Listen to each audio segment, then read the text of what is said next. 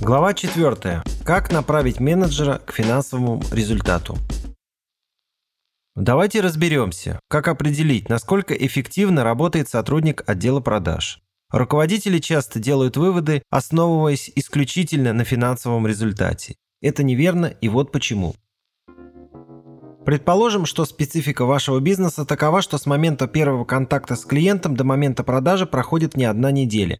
И для того, чтобы новый сотрудник совершил первую продажу, ему требуется от 1 до 3 месяцев. Я не говорю о продажах с ежедневными отгрузками, это возможно только в рознице. Новый сотрудник не даст вам финансового результата в первые 2-3 месяца работы.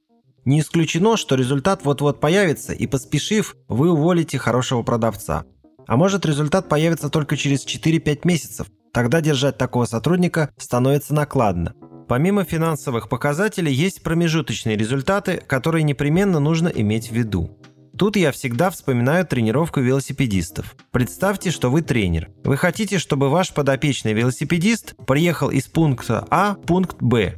Момент, когда он доберется до пункта Б, в продажах сравним с моментом, когда на расчетный счет вашей компании поступают деньги от клиента. Финансовая цель достигнута, продажа осуществилась.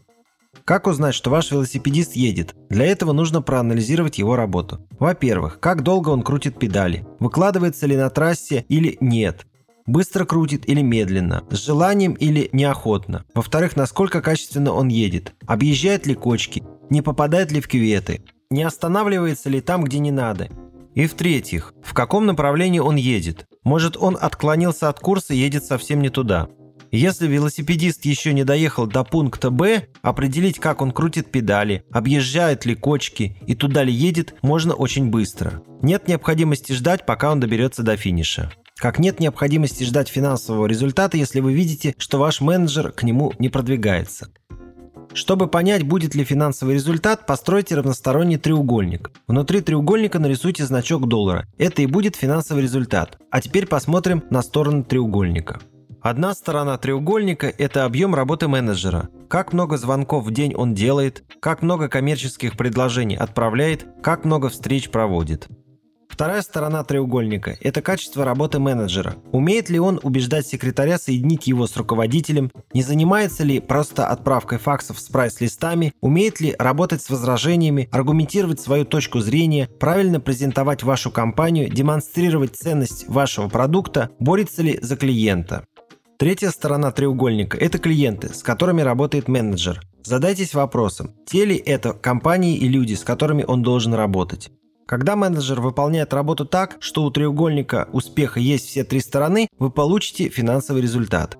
Если одной стороны не достает, ваши деньги будут через нее вытекать. Поэтому я рекомендую не только ставить долгосрочные финансовые планы, но и ориентироваться на так называемые промежуточные показатели. Давайте разбираться, что это такое.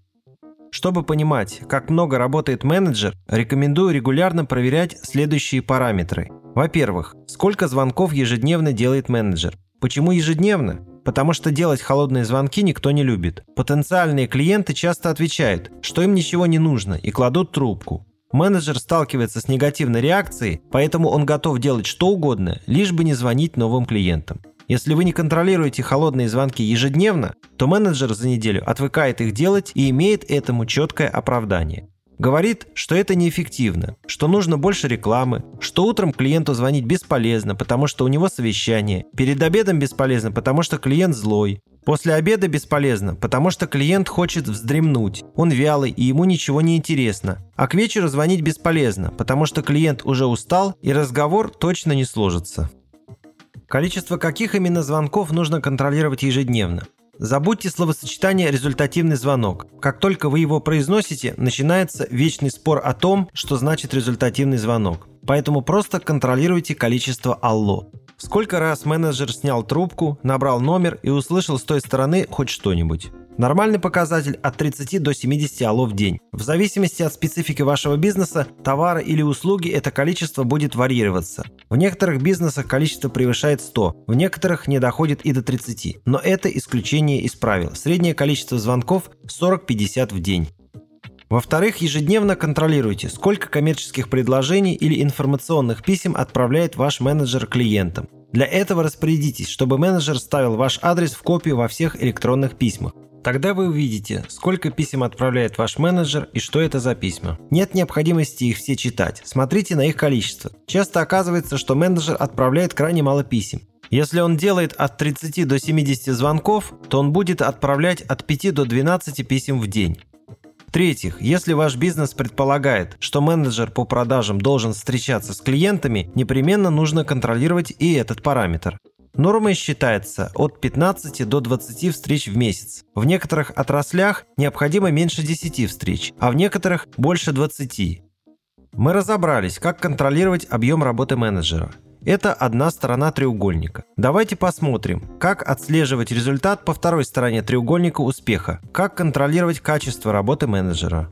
Рекомендую делать это с помощью регулярной аттестации сотрудника, не реже, чем раз в полгода, а то и в квартал. Аттестация напоминает тестирование, которое вы проводили во время первичной адаптации. Аттестация может включать в себя кейсы, тесты, проверки на знание продукта. На каждого сотрудника потребуется не менее 30-40 минут. Экзамен должен содержать два больших раздела. В первом разделе необходимо проверять знания компании, товара и их преимуществ. Во втором разделе – навыки продаж, умение работать с возражениями, преодолевать секретаря, презентовать товар, аргументировать его преимущества, назначать и проводить встречи.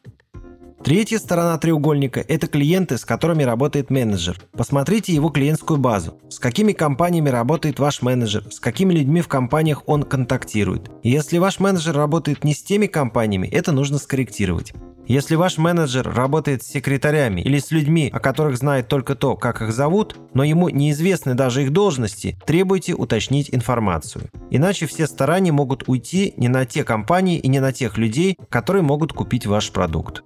Если у вас есть все три составляющие успеха, ждите финансового результата. За время моей работы в консалтинге, а это около 10 лет, не встречал ни одного исключения из этих правил. Если же ваш отдел продаж добросовестно выполняет нормативы по всем трем параметрам, а финансового результата нет, значит проблема в вашем продукте. Либо он не попадает в соответствующий ему ценовой сегмент, либо не выдерживает конкуренции, либо неправильно выбрана стратегия его позиционирования на рынке. Упражнение 4. Для закрепления материала необходимо составить форму ежедневного отчета по звонкам, представляющую собой таблицу из семи граф. В первой графе укажите порядковый номер звонков. Во второй – название компании. В третьей – результат звонка. В графах 4-7 нужно отметить количество проведенных разговоров по телефону, отправленных писем, счетов и проведенных встреч соответственно. Попросите менеджера по продажам заносить в приведенную форму ежедневного отчета по звонкам результаты всех звонков, включая «не дозвонился», «нет на месте», «занято», «номер не существует» и так далее.